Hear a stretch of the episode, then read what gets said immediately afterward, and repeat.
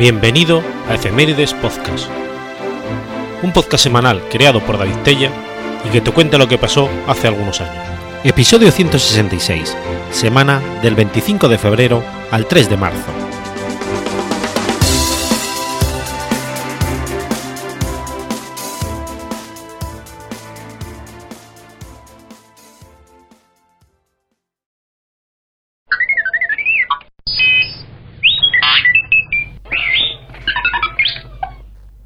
25 de febrero de 779. Muere Valpurga. Valpurga de Heidenheim, llamada también Valpurgis, fue una religiosa benedictina inglesa, miembro de la misión anglosajona que dirigió el convento de Heidenheim. Nació en Wessex, cerca del 710. La leyenda dice que era hija del mítico rey San Ricardo del Sajón y de Wina, hermana de San Bonifacio, apóstol de Germania. Cuando su padre partió en peregrinación hacia Roma junto con sus dos hermanos, los también legendarios San Wilbaldo y San Guinibardo, Valpurga, entonces de 11 años de edad, quedó bajo el cuidado de la abadesa de Wimborne. Pasó 26 años encerrada en el convento inglés, preparándose para las hazañas que llevaría a cabo en Alemania. Gracias a la educación que recibió en Wimborne, Valpurga Pudo más tarde escribir en latín la vida de San Winibaldo y los viajes de San Wilibardo por Palestina. Eso la convertiría en la primera escritora de Inglaterra y Alemania.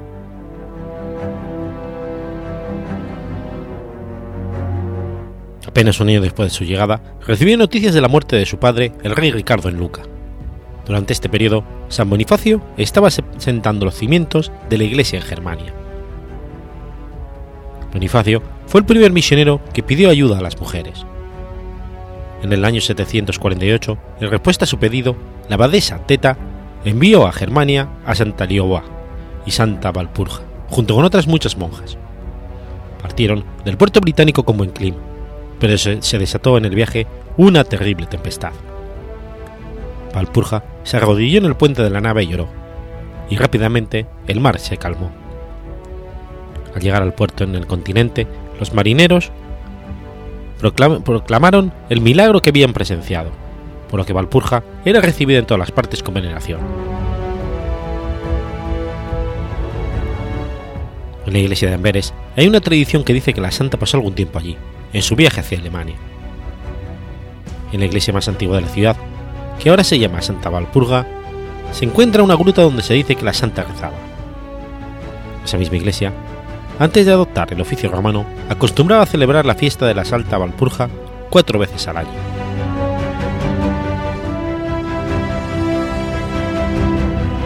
En Maguncia, la santa fue recibida por su hermano San Wilibardo y por su tío San Bonifacio. Después de vivir algún tiempo bajo la tutela de Santa Lioba en Bischofsheim, fue nombrada abadesa de Heidenheim, y así quedó cerca de su hermano favorito, San Winibardo, que regentaba un monasterio allí muerte de este, ella quedó a cargo también de su monasterio.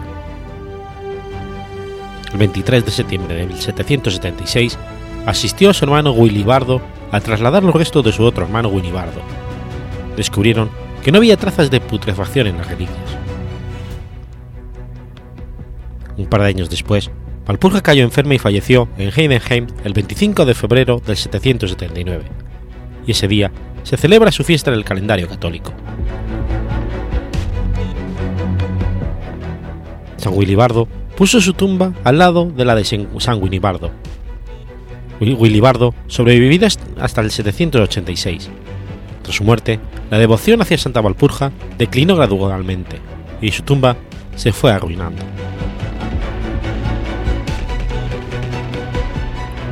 Hacia el 870, Otkar, el obispo de Eichstadt, mandó restaurar la iglesia y el monasterio de Heidenheim, que se encontraba casi en ruinas declaró que la santa se había aparecido y lo había amenazado debido a que su tumba había sido profanada por los trabajadores. Entonces se realizó el traslado ritual de sus restos hasta Heistadt, el día 1 de mayo del 870. En este traslado se inició la veneración pública de Valpurga como santa. Sus restos fueron instalados en la iglesia de Santa Cruz, ahora llamada Santa Valpurga. En el año 893, el obispo Echbold, sucesor de Othkar, abrió la tumba para extraer una porción de su cuerpo como reliquia para regalarla a Liubula, la abadesa de Monheim.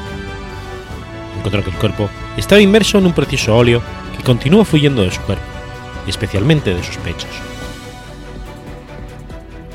Estas declaraciones hicieron que la santa fuera contada entre los santos generadores de aceite. Partes de su cuerpo fueron repartidos a muchas ciudades, como Colonia, Amberes, Mientras que su óleo, óleo ha sido repartido por todos los rincones del globo.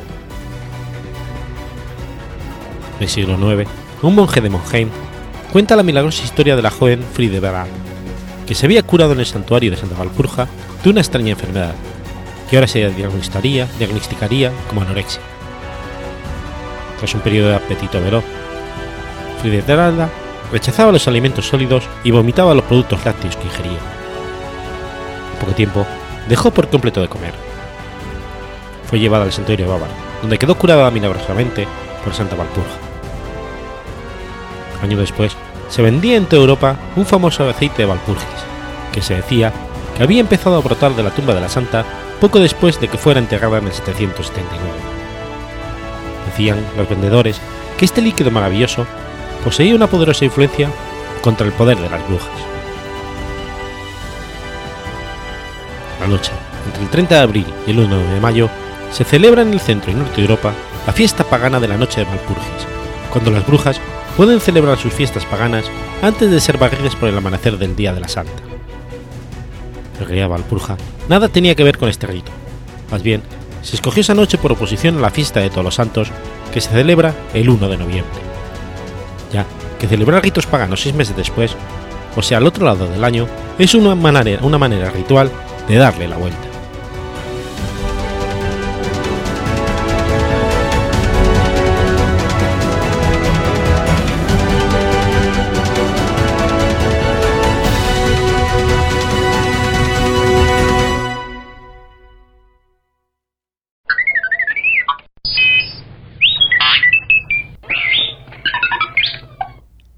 26 de febrero de 1869. Nace Nadia Krúskaya. Nacedza Konstantinova Krúskaya, más conocida como Nadia Krúskaya, fue una reconocida figura del Partido Comunista de la Unión Soviética y una de las principales responsables de la creación del sistema educativo soviético, y pionera del desarrollo de las bibliotecas rusas. Su esposo fue el revolucionario bolchevique Vladimir Ilyich Blinov Lenin.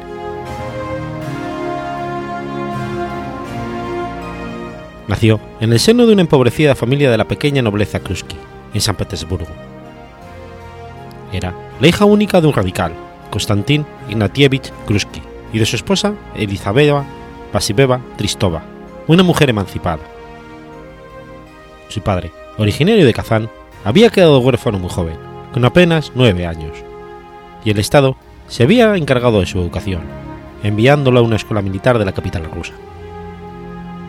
Tras graduarse en la academia, ingresó en la administración del Estado y se le encomendó la del distrito del Zarato de Polonia, Grojek. Las autoridades zaristas se disgustaron por las medidas progresivas que aplicó y lo llevaron a juicio en 1874. Condenado, se lo expulsó de la administración pública. En 1883, cuando Kruzkaya apenas contaba con 14 años, Konstantin falleció de tuberculosis.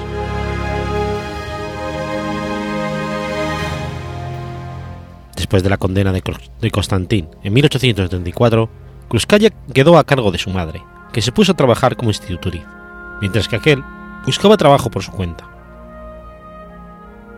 Elisabetta se encargó asimismo de la educación de la niña.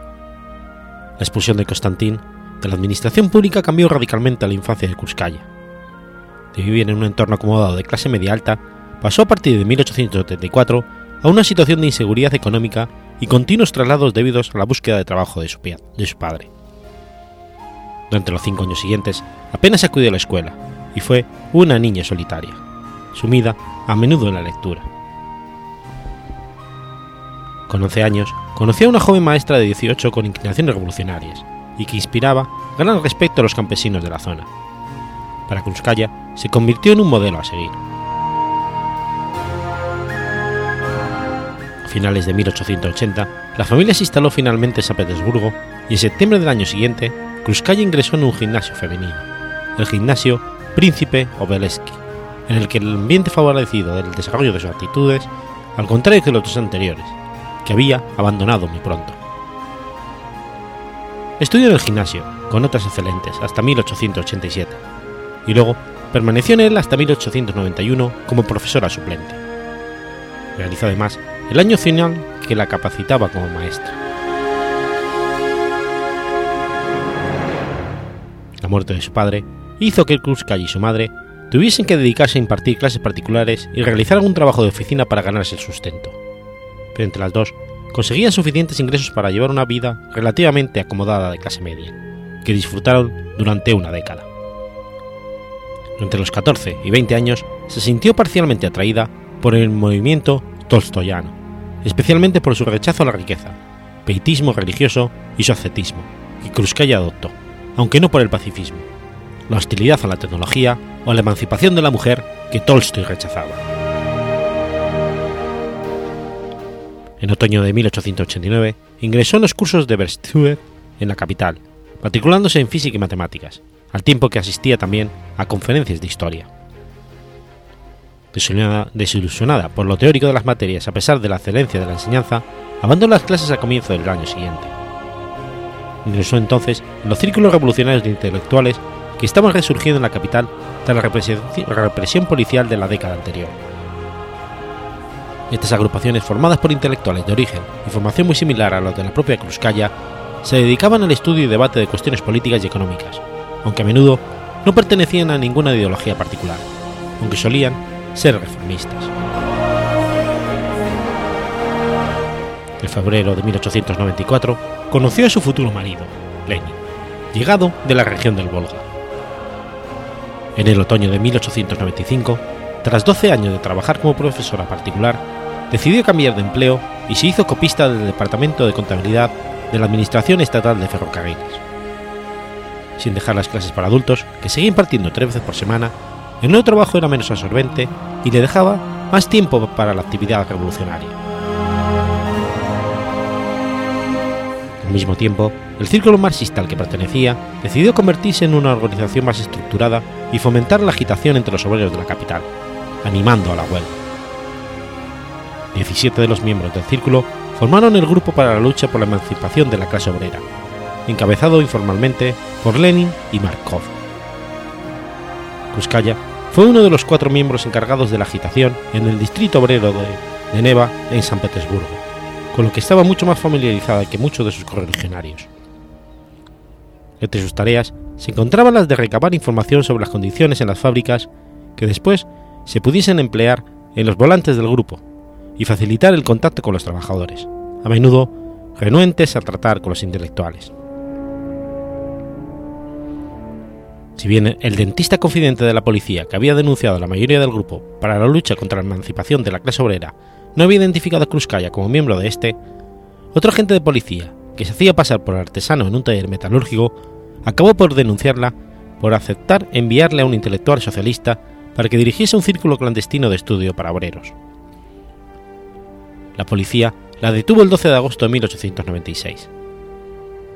A pesar de la delación de otro miembro de la organización, se le puso en libertad el 10 de octubre, pero se la volvió a apresar casi de inmediato, después de que respaldase una huelga obrera en Krostama. La mantuvieron en prisión provisional a pesar de su mala salud, ya que sufría una enfermedad de tiroides que entre otros síntomas le daban a sus ojos aspecto de saltones, hasta el día 12 de marzo de 1897, cuando tras el suicidio de otra presa que se prendió fuego, las autoridades decidieron poner en libertad con cargos a las arrestadas que se hallaban enfermas. A principios de enero, cuando se empezó a rumorear que sería condenada a pasar tres años de exilio interior en el norte de Rusia, acordó con Lenin declarar ante las autoridades que era su novia formar para poder pasar el exilio con él. Tras tres meses de retraso, las autoridades accedieron a la petición de Lenin y Krúskaya de compartir el exilio en Susestokoy, en la condición de que se casasen en cuanto Krúskaya llegase a la localidad.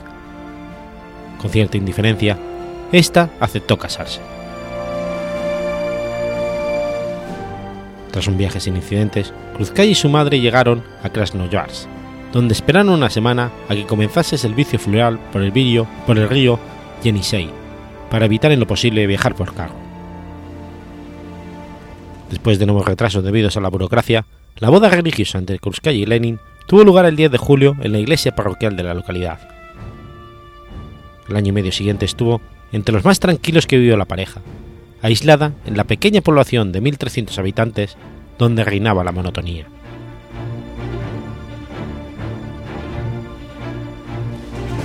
El 30 de enero de 1900, Lenin, Kruzkaya y su madre abandonaron por fin sus Skoy y se dirigieron a Krasnoyarsk, donde tomaron el, ferrocarril transiberiano y se trasladaron a Ufa, donde Kruzkaya debía completar su condena de exilio interior. Lenin trató en vano de que se le permitiese residir en Prox, y en marzo solicitó infructuosamente regresar desde esta localidad a Ufa para acompañarla cuando cayó enferma. Las autoridades solo permitieron el viaje en junio, cuando su madre se ofreció a acompañarlo. El 11 de marzo de 1901 terminó su exilio y se le entregó un pasaporte para que pudiese viajar al extranjero, donde partió pocos días más tarde. Tras buscar a Lenin en vano en Praga, donde había fingido residir para despistar a la policía, se reunió con él en Múnich. De abril de 1901 a noviembre de 1905 vivió junto a Lenin en Múnich, Londres y Ginebra. Mantuvo estrechas relaciones en especial con Vera Zalushi y Yuli Martov, redactores de Iskra. En 1905 regresó a Rusia pocos días después de que lo hiciese Lenin, cruzando Alemania, Suecia y Finlandia. A los nueve meses de regresar a San Petersburgo, la pareja se trasladó a territorio finlandés, a una casa de campo cercana a la frontera, considerada más segura que la capital rusa. Kruzkaya siguió acudiendo a la ciudad como enlace entre Lenin y sus partidarios, tarea que realizó durante casi un año, a pesar de la vigilancia policial. Además de secretaria del Comité Central para la Fracción Bolchevique del Post, hasta finales de 1905, las tareas de Kruzkaya incluían la coordinación de los camaradas que acudían a la capital entre las provincias, así como el conseguir documentación falsa y literatura subversiva para su distribución. Su tarea más importante, sin embargo, era el control de las finanzas de los bolcheviques. A finales de 1907, restablecida la autoridad zarista en el, país, Lenin y Kruzkaya decidieron volver a exiliarse. Mientras Lenin pasaba a Suecia, Kruzkaya quedó encargada de destruir los archivos principales. Regresó a San Petersburgo para encontrar alojamiento para su madre y partió también para el exilio. Kruzkaya y Lenin tomaron su, retomaron su odiado exilio en Suiza, más deprimente esta vez por el fracaso de la revolución en Rusia. Kruzkaya recuperó su puesto como secretaria del Proletari, cuya distribución afrontaba cada vez más dificultades por la eficiente persecución policial zarista. En julio de 1912, el matrimonio se mudó a la Polonia austrohúngara. En Cracovia, más del gusto de ambos que París por su parecido con Rusia, Kruzkaya continuó con las tareas de secretaria y contable del partido. Era, de manera oficiosa, la secretaria del Comité Central del partido surgido de la Conferencia de Praga de 1912, que había dividido en la práctica el post en dos. En 1913 comenzó a manifestarse cada vez con mayor virulencia la enfermedad de Graves-Baselov, que reflejaba un cansancio general, palpitaciones y temblores que le complicaban trabajar. Después de tratamientos eléctricos y reposo en las montañas que no surgieron efecto, Lenin insistió en trasladar a Berna para que le operasen un premio Nobel, el doctor Theodor Kocher, que finalmente lo hizo el 23 de junio. Kruzkaya sobrevivió 25 años más, pero sus palpitaciones no desaparecieron. En 1914 se negó a volver a operarse y cambió de médico, que recomendó reposo. Cuando estalló la Primera Guerra Mundial, Lenin fue detenido por las autoridades austríacas y Kruzkaya tuvo que buscar la intercesión del, socialista moderado Víctor Alder para evitar una posible ejecución y conseguir su liberación. Regresó a Petrogrado junto a Lenin y otros socialistas el 16 de abril de 1917, donde la recibió oficialmente Alexandra Kolattoy. Durante gran parte de 1917, adoptó una posición más moderada que la planteada por Lenin en sus tesis de abril. Finales de abril, abandonó toda tarea de coordinación y reorganización en la que había quedado postergada por la Secretaría Oficial del Partido pesar de la menor experiencia de esta, y se frascó en las labores de organización de la juventud y promoción de la educación. En las elecciones municipales de principios de junio, obtuvo una concejalía en el distrito obrero de Viborg, situado al norte de Petrogrado y con mayoría bolchevique, e ingresó en el comité del distrito como encargada de instrucción pública. Durante la Revolución de Octubre, a la que no se opuso, aunque parece que, que, apoyase con que no apoyase con entusiasmo, acudió tardíamente al Instituto Smolny, pero no participó en las principales acciones de la noche. Una vez tomado el poder por los bolcheviques, algunos medios extranjeros comenzaron a llamarla First Lady, por ser la esposa del nuevo jefe de Estado soviético, apelativo que Lenin adoptó en tono de burla. En marzo del 18, la pareja se trasladó a Moscú, primero a unas habitaciones del Hotel Nacional y más tarde a otras del Kremlin, donde pasó el resto de su vida. En vez de dedicarse a tareas ceremoniales, Kruskaya se entregó completamente a la instauración de la nueva educación pública socialista, que debía acabar con el analfabetismo, lograr la emancipación de la mujer, extender la red de bibliotecas, favorecer el movimiento juvenil comunista y la educación continua de los adultos, acabar con la religión y mejorar la propaganda política. En verano de 1919 se le envió una misión de propaganda entre las tropas que combatían en el frente del Volga con fin de que descansase, pero la continua actividad le provocó un ataque cardíaco, del que no se recuperó del todo hasta el otoño. La mala salud lo obligó a descansar varias semanas más a finales de año. La enfermedad de Lenin en mayo del 22 redujo notablemente su actividad política hasta el otoño, ya que dejó gran parte de las tareas en el ministerio para acompañarlo en Gorky.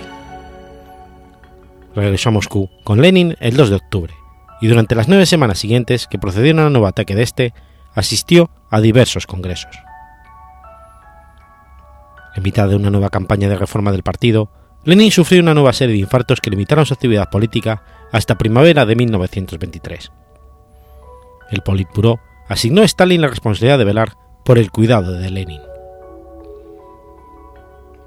Se encontraba junto a Lenin la madrugada del 21 de enero de 1924, cuando falleció tras un repentino empeoramiento de su estado, después de semanas de mejoría. El día anterior, Ruskaya había dejado de leerle las conclusiones de la 13 conferencia del partido, que preocupaban a su esposo y que habían tratado de mezclar con lecturas más ligeras. La muerte de Lenin, ocurrida apenas seis meses después de cumplirse los 25 años de matrimonio, afectó profundamente a Krupskaya, privada de su compañero personal y guía político. Insegura sobre la actitud que Lenin hubiese adoptado en la política nacional, acabó por secundar a Stalin, no por cercanía a este, sino como aparente representante del, partido, que Krupskaya consideraba esencial para el mantenimiento del ideario político de Lenin. Como viuda, convencida de las importancias de los gestos políticos del momento, participó en las honras fúnebres a Lenin, las que acudió del Politburó en pleno Salvo Trotsky. La ceremonia, que incluyó la presentación del cadáver en el Salón de Columna moscovita, debía establecer la, autoridad moral de Krupskaya como referente política del leninismo. Cansada por la tensión por la muerte de su marido y por la continua disputa política, su salud comenzó a resentirse y los médicos finalmente lograron enviarla a reposar al Cáucaso en julio.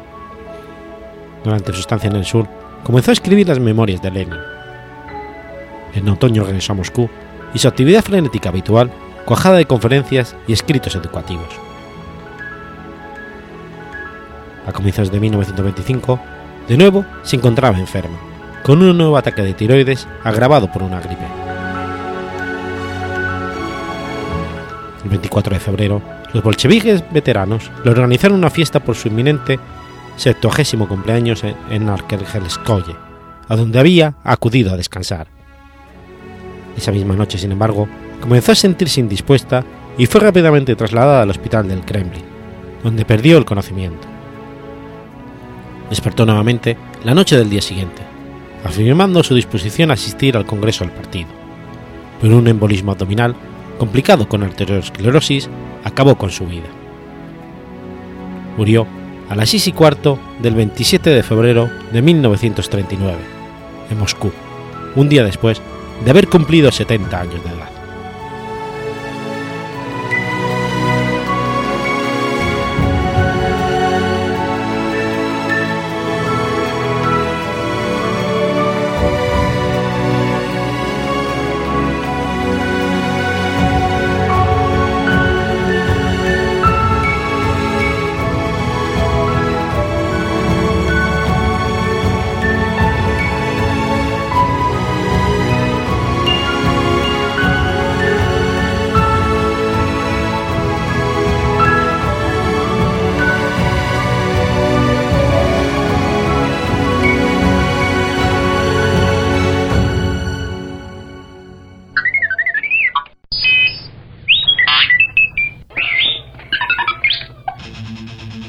27 de febrero de 1630. Nace Croce Brasiliano. Croce Brasiliano, o la Roca Brasiliano, fue un pirata holandés que operó desde 1654 hasta su desaparición en 1671. Su nombre verdadero se ha perdido, siendo conocido como Roque Brasiliano, que traducido, traducido sería Roca el Brasileño. Roche fue uno de los piratas holandeses más temidos en el Caribe. Poco se sabe de los primeros años de la Roca, salvo que nació en Groninga, en los Países Bajos, y que a una edad temprana se mudó, se mudó a un establecimiento holandés en Brasil. Los portugueses capturaron la colonia alguna vez entre 1650 y 1655, momento en el que ya siendo un joven se trasladó a Jamaica, en donde se unió a los bucaneros locales como marinero común al ser un hombre valiente y buen marinero, brasiliano se hizo popular entre sus compañeros piratas, entre los que se ganó el apodo de Roca. En poco tiempo lo eligieron capitán de su propia embarcación, un barco robado a otros piratas. Fue un bucanero singularmente cruel que operó desde Port Royal en Jamaica. Era corsario en Bahía, Brasil, antes de irse a Port Royal en 1654 lideró motín y adoptó la vida de bucanero, apresando galeones españoles ricamente cargados de tesoro. Durante la primera parte de su carrera como pirata, saqueó alrededor del Golfo de México, volviendo a Royal para reparar los barcos y repostar alimentos y munición. Pero su carrera se vio truncada temporalmente. Los españoles lograron capturarle y llevarle a Campeche, localidad en la que había causado estragos especialmente debido al saqueo de los barcos que la abastecían el gobernador de la ciudad decretó su ejecución, pero el pirata se las apañó para falsificar una carta del gobernador general de Nueva España, ordenándole que no le ejecutara. Entonces, el gobernador del Campeche lo envió a España, bajo juramento de que no volvería a ejercer jamás la piratería. Una vez en España, rompió su promesa y volvió al Caribe, comprando un nuevo barco a su, a su colega pirata, François Olois, y se dedicó a atacar de nuevo los barcos españoles en venganza por su cautiverio. Estuvo navegando más tarde en compañía de Henry Morgan, entre otros amigos piratas suyos. Prácticamente el resto de sus operaciones se pierde en esta etapa de su vida.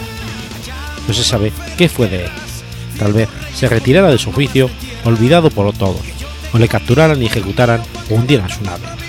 Pero nadie informó jamás de haberle capturado o de haber hundido su barco borracho y depravado, brasiliano, amenazaba con disparar a cualquiera que no bebiese con él. Quemó vivos a dos granjeros españoles empalándolos porque se negaron a entregarle sus cenas.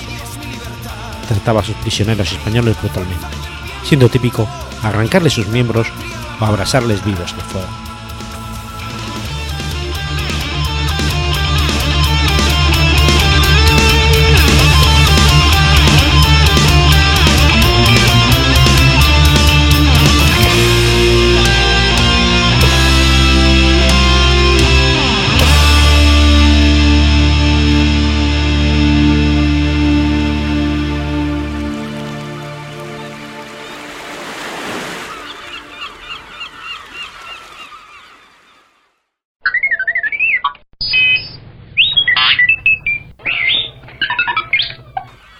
28 de febrero de 1942.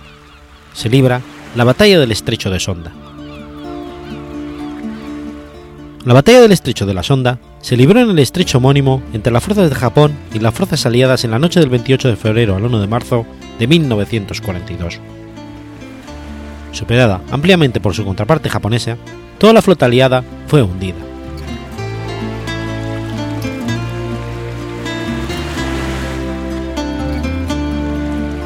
Después de que la batalla del Bar de Java frustrara las esperanzas holandesas de detener a las fuerzas de invasión japonesas en el mar, dos cruceros supervivientes, el crucero pesado estadounidense USS Houston y el crucero ligero australiano H.M.A.S. Perth, escaparon a Batavia, siguiendo las últimas órdenes del contraalmirante Caleb Dorman, quien murió en la batalla. El 28 de febrero, ambos cruceros zarparon de Batavia al anochecer, para intentar cruzar el estrecho de la Sonda y escapar de Java. El capitán del Perth, Héctor Waller, asumió el mando de la formación, al ser el oficial de mayor rango. Waller desconocía que un convoy japonés había entrado en el estrecho y que estaba escoltado por una poderosa flota. Al entrar en la bahía de Banten, el destructor Fubiki los avistó y lanzó dos torpedos a una distancia de 2.700 yardas. Los cruceros aliados lograron eludir los torpedos, que siguieron avanzando e impactaron en varios transportes japoneses. El Perth y el Houston siguieron cruzando la bahía, lanzando sus torpedos contra los transportes. Sin embargo, al llegar al estrecho se encontraron con que un escuadrón de 10 destructores y un crucero ligero les bloqueaban el paso. Desde estribor llegaron los cruceros pesados Mogami y Mikuma, que abrieron fuego contra los aliados. A las 11 y 26 de la noche, el Perth empezó a arder y a medianoche del 1 de marzo recibió el impacto de un torpedo a estribor. Casi de inmediato fue alcanzado por otro torpedo y después empezó a recibir múltiples impactos de cañón y torpedo. El crucero escoró y se hundió. De inmediato, todos los barcos japoneses se concentraron en el Houston, que ya se había escorado peligrosamente a estribor por culpa de un impacto de torpedo. El Mikuma empezó a alcanzar una con precisión al navío americano con sus cañones, y diez minutos después de la medianoche, un proyectil estalló en la sala de máquinas, reventando las tuberías de vapor y escaldando a todos los hombres a cargo de dicha casa. Sin embargo, por error, los japoneses lanzaron bengalas iluminando sus propios buques y la tripulación del Houston logró alcanzar a tres destructores y hundir un dragamino. Debido a un incendio en los depósitos de munición, tuvieron que inundar estos cuartos, quedándose con poca munición para las torretas de 8 pulgadas.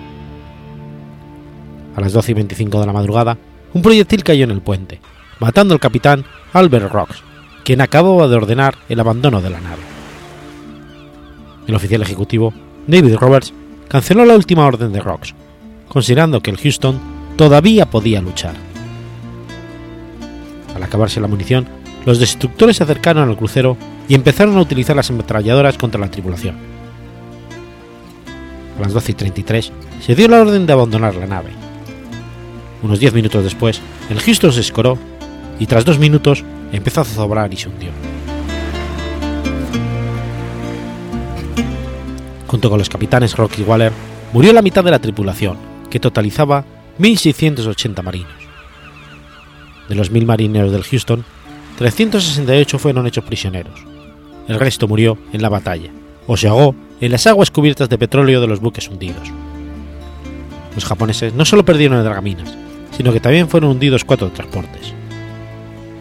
En uno de ellos se encontró el general Hitoshi Imamura, comandante del 16 Ejército, quien tuvo que mantenerse a flote con pedazos de madera hasta que fue recogido por un bote.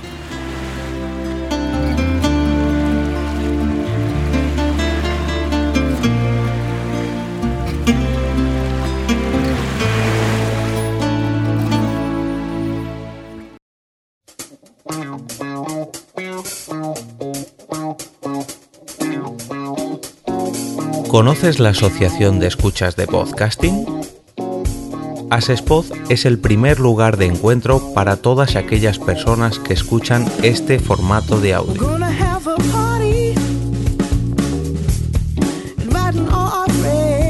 Compartimos, comentamos y escuchamos una gran cantidad de podcasts.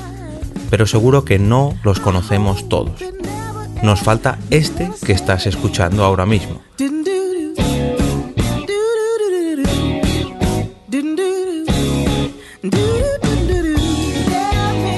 Queremos que tú, oyente de este podcast, formes parte de todo esto.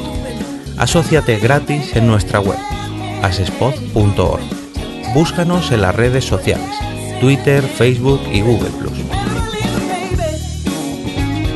Recuerda, asespod.org.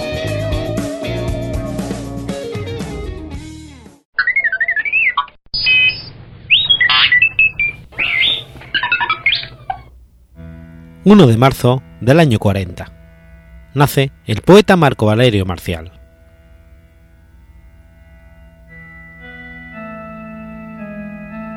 Marco Valerio Marcial fue un poeta latino. Procedía de Bilbilis, Calatayud, en la Hispania tarraconense.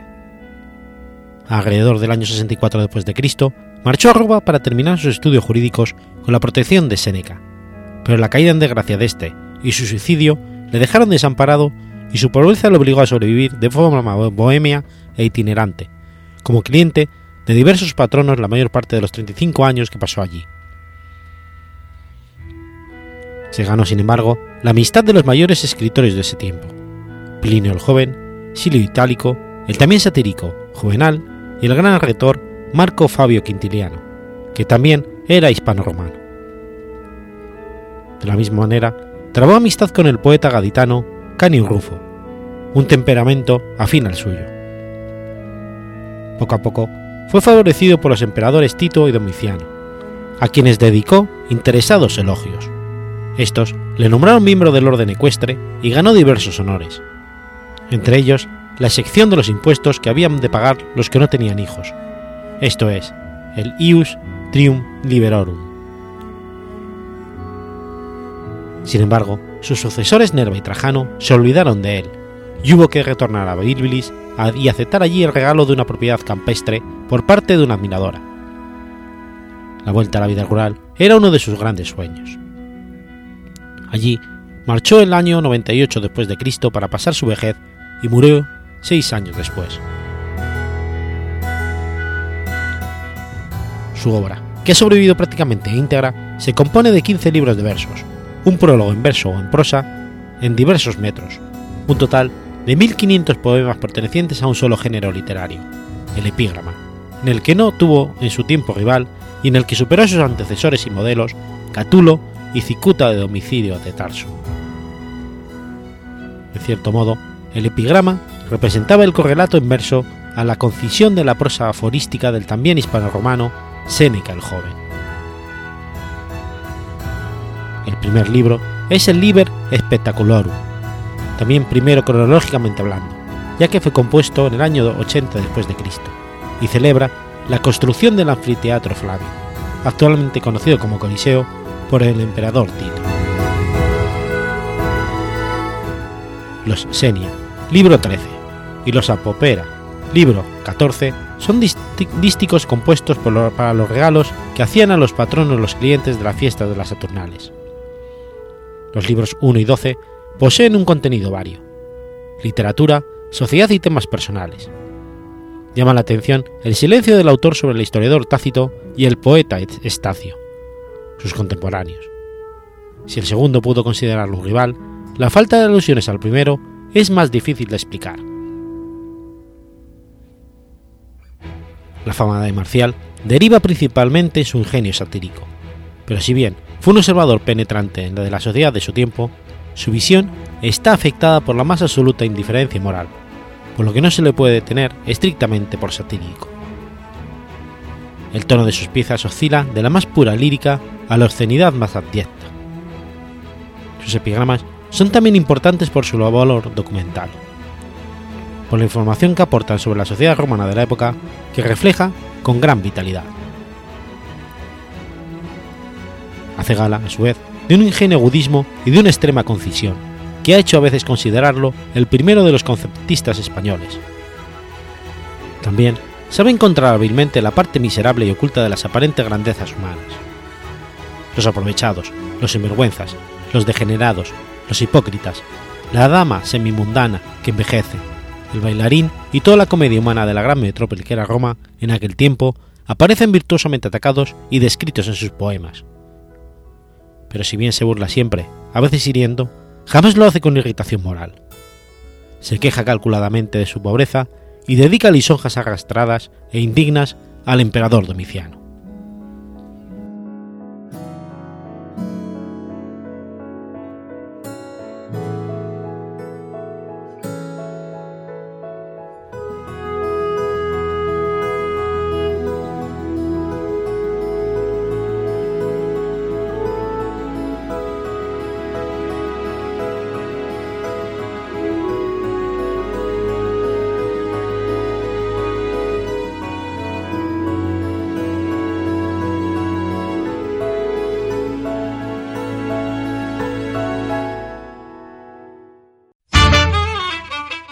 ¿Sabéis de qué está lleno Internet? No, de eso no, guarros. Internet está lleno de podcasts. Pero como las trufas en el bosque, a los podcasts hay que encontrarlos y a veces no es nada fácil. Para lo primero, contamos con cerdos con muy buen olfato. Para lo segundo, contamos con Agustín, Verdugo789, que tiene muy buen oído y luego nos lo cuenta todo en su podcast sobre podcast. No soy un troll.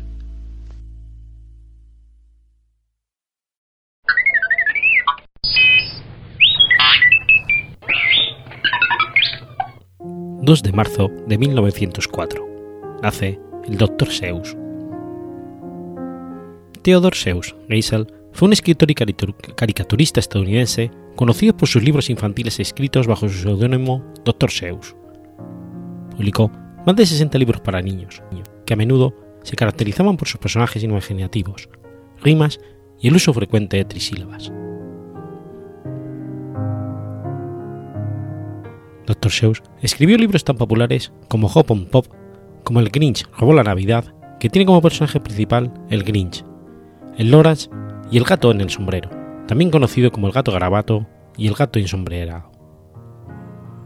Usando cuentos e imágenes surrealistas, las obras de Seuss despiertan la imaginación de los lectores a la vez que tratan temas esenciales como el deterioro del medio ambiente o la adquisición de la propia identidad. El constante juego de palabras convierte sus textos en obras casi intraducibles.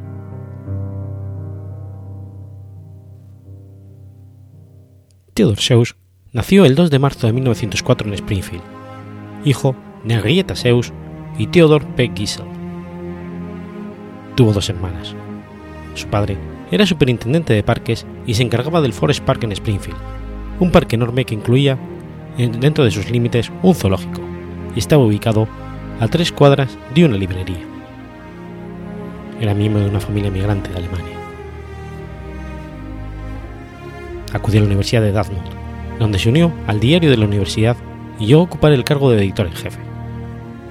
Sin embargo, cuando las autoridades del instituto descubrieron una fiesta clandestina organizada por Theodor durante su periodo de ley seca, decidieron que el joven Geisel debía renunciar a todas sus actividades extracurriculares. Al verse privado de su puesto como editor, buscó la forma de continuar participando en la redacción del diario el Dartmouth Jack O'Lantern, así que empezó a firmar sus textos como Seuss. Más tarde entró en la Universidad de Lincoln, en Oxford, Inglaterra, buscando un doctorado en literatura. Allí conoció a Ellen Palmer Geisel, con quien contrajo matrimonio en 1927 acabó regresando a Estados Unidos sin haber obtenido el título. El utilizar doctor como seudónimo es un homenaje a los deseos de su padre, que anhelaba que él obtuviera un doctorado en Oxford. Durante una difícil enfermedad, la esposa se suicidó el 23 de octubre de 1967. Seuss se casó el año siguiente con Andrew Stone Diamond,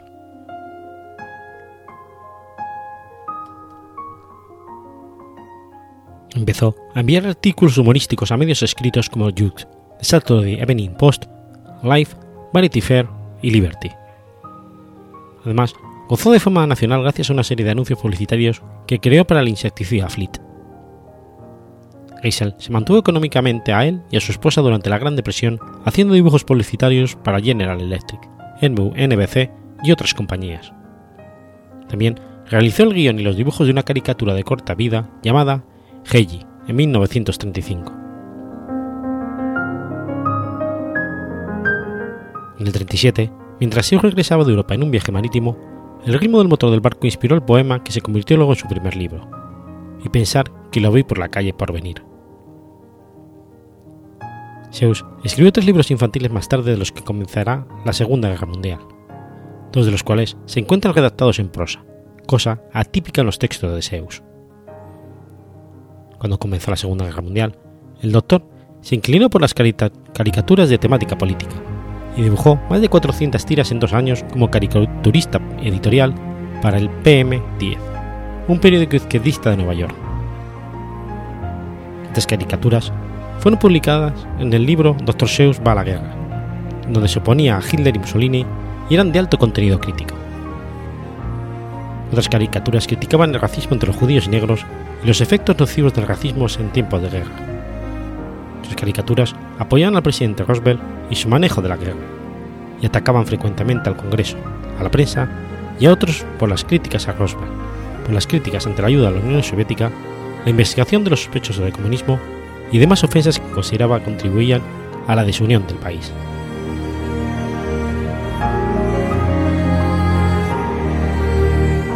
En 1942, Dr. Seuss erigió sus energías al apoyo directo a los esfuerzos de los Estados Unidos ante la guerra. Primero, trabajó dibujando carteles para el Departamento del Tesoro y la Junta de Producción de Guerra. En el 43, se unió al ejército con el rango de capitán y fue comandante del Departamento de Animación de la primera unidad de películas de las Fuerzas Aéreas del Ejército de los Estados Unidos. Allí escribió los guiones de cortometrajes que incluían Tu trabajo en Alemania, una película de 45 sobre la plaza de Europa posterior a la guerra. Diseño para muerte, un estudio de la cultura japonesa que ganó un premio en la Academia Menor en el 47, y El Soldado Snafu, una serie de cortometrajes sobre el entrenamiento del ejército. Mientras formó parte del ejército, se le otorgó la Legión al Mérito. Después de la guerra, el Dr. Seuss y su esposa se mudaron a La Joya, California. Comenzó a trabajar en libros infantiles y escribió lo que muchos consideran sus mejores trabajos, incluyendo títulos como Si yo fuera el zoológico, Super huevos revueltos, Más allá cebra, Si yo dirigiera el circo y Cómo el Grinch robó la Navidad. Al mismo tiempo, ocurrió algo que influenció mucho el trabajo de Seuss. En mayo del 54, la revista Life publicó un reportaje sobre las dificultades que tenían los niños de las escuelas para leer correctamente, porque sus libros eran aburridos. El publicista de Seuss creó una lista de 400 palabras que consideraba importantes y le pidió a Dr. Seuss que la redujera a 250 y que escribiera un libro usando únicamente estas. Nueve meses después, Seuss utilizaba 220 de esas palabras escribiendo El gato en el sombrero. Este libro mantuvo los dibujos característicos de Seuss, la rima y todo el poder imaginativo de los, dibujos, de los trabajos anteriores, gracias a la simplicidad de su léxico que podía ser disfrutado por lectores principiantes.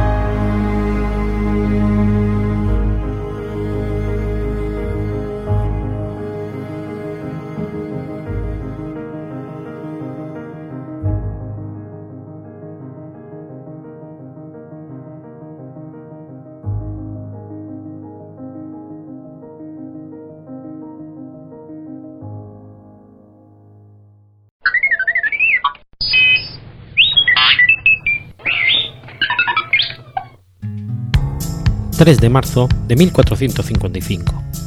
Nace Juan II de Portugal.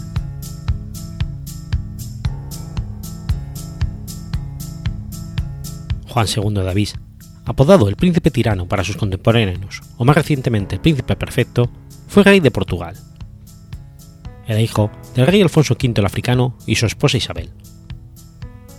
Juan II sucedió a su padre en 1477 cuando su padre se retiró a un monasterio y se convirtió en rey en 1481.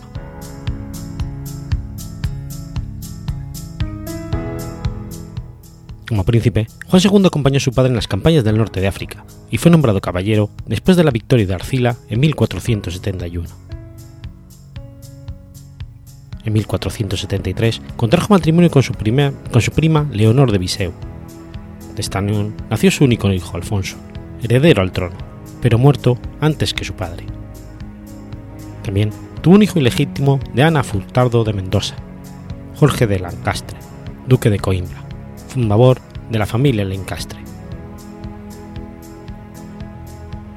Ya desde joven Juan no era muy popular entre los nobles del reino, ya que se mostraba indiferente a las influencias externas y rechazaba las intrigas.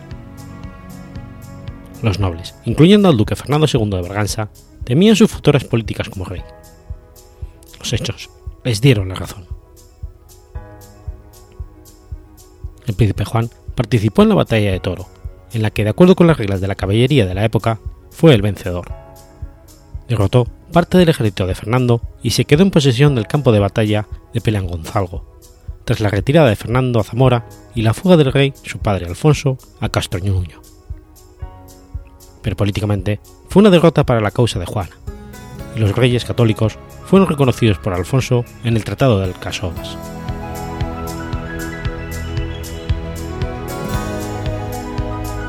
Tras su ascenso oficial al trono en 1481, Juan II tomó una serie de medidas para frenar el aumento del poder de la aristocracia y que le permitieron concentrar el poder en su persona. Los nobles empezaron inmediatamente a conspirar. Juan II no hizo nada pero se mantuvo alerta. El duque de Braganza intercambió cartas con Isabel I de Castilla lamentándose por su situación. En 1483, esta correspondencia fue, interceptada por los espías reales. Se expropiaron las tierras de la Casa de Braganza y el propio duque fue ejecutado en Ebra. En los años siguientes, el duque Diego I de Viseu, su primo y cuñado, fue encerrado en palacio y condenado a muerte por el propio rey, acusado de planear una nueva conspiración. Otras personas fueron ejecutadas o se exiliaron a Castilla, incluyendo el obispo de Évora, que fue envenenado en prisión. Se dice que el rey afirmó, refiriéndose a los nobles rebeldes, que yo soy el señor de los señores, no el sirviente de los sirvientes. Tras estos acontecimientos, la nobleza del país se atrevió a enfrentarse al rey. Juan II quedó libre para gobernar a su manera sin que se produjesen nuevas conspiraciones durante su reinado. Juan II restauró las exploraciones atlánticas, reviviendo el trabajo iniciado por su tío abuelo, Enrique el Navegante. Las, exploraciones portuguesas fueron una prioridad para el gobierno, que intentaba explorar la costa surafricana buscando una ruta marítima que llegara hasta la India. Durante su reinado se consiguieron los siguientes logros. Diogo Sao descubrió la boca del río Congo. Pero da y Alfonso de Pavía fueron enviados a una expedición por tierra como supuestamente comerciantes a la India y Etiopía, en busca del reino mítico del preste Juan. Bartolomeo Díaz rodeó el Cabo de Buena Esperanza. Álvaro Camiña inició la colonización de las islas de Santo Tomé y Príncipe, que el rey ordenó poblar con niños judíos arrancados a sus familias. No se conocen con precisión todos los logros de las expediciones portuguesas, ya que gran parte de los archivos quedaron destruidos en el incendio que siguió el terremoto que asomó la ciudad de Lisboa en 1755. En esa época se iniciaron una serie de disputas entre Portugal y Castilla sobre el control del mar. La rivalidad marítima entre ambos reinos les llevó al Tratado de Torresillas, firmado el 7 de junio de 1494. Este tratado, que definía el meridiano de Tordesillas, establecía que Portugal se quedaría con la zona este del mundo, entre que Castilla y Aragón se encargarían de la exploración de la mitad oeste. Pero la división del mundo no era el principal tema entre ambos reinos. Isabel I de Castilla y su esposo Fernando II de Aragón tenían diversas hijas, pero solo un varón, con una salud débil. La hija mayor, Isabel, se casó con la infancia en la infancia con el príncipe Alfonso, el único hijo de Juan II. Si el hijo de los reyes católicos moría sin heredero, algo que no parecía difícil, Alfonso sería rey de Portugal, así como de Castilla y Aragón. Los monarcas de estos reinos buscaban que la península ibérica fuera unificada bajo una misma corona, combinando así el ideal de la reconquista que buscaba la restauración de España. Ese fue el motivo principal para el matrimonio. Finalmente, en 1491, Alfonso murió en extrañas circunstancias. Juan intentó sin éxito legitimar a su hijo bastardo Jorge. Es durante el reinado de Juan II cuando Cristóbal Colón llega a Portugal buscando financiación para su proyecto y también durante su reinado se produce el descubrimiento europeo de América.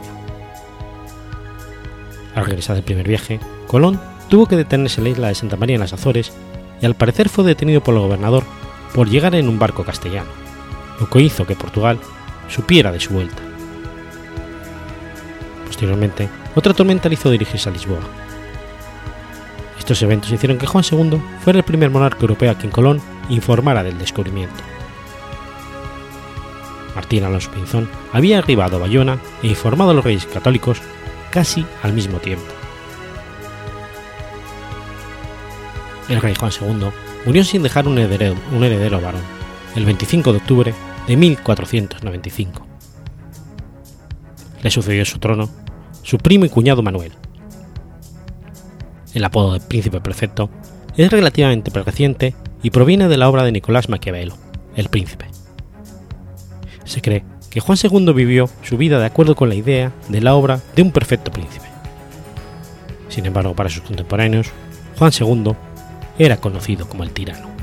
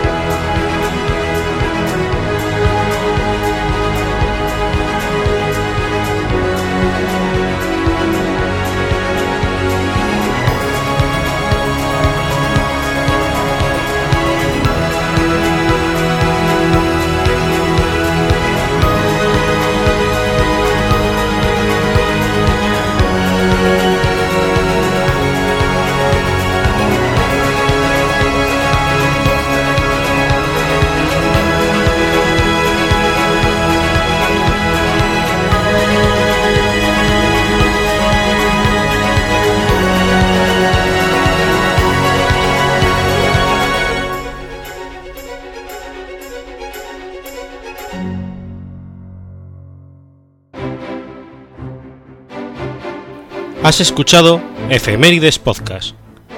Si quieres ponerte en contacto conmigo, puedes hacerlo por Twitter a la cuenta arroba efemeridespod o mi cuenta personal, arroba telladavid, o por correo electrónico a la dirección efemeridespod.gmail.com. También puedes visitar la página web efemeridespodcast.es. Y recuerda que puedes suscribirte por iTunes y por iBox, y tienes un episodio nuevo cada lunes.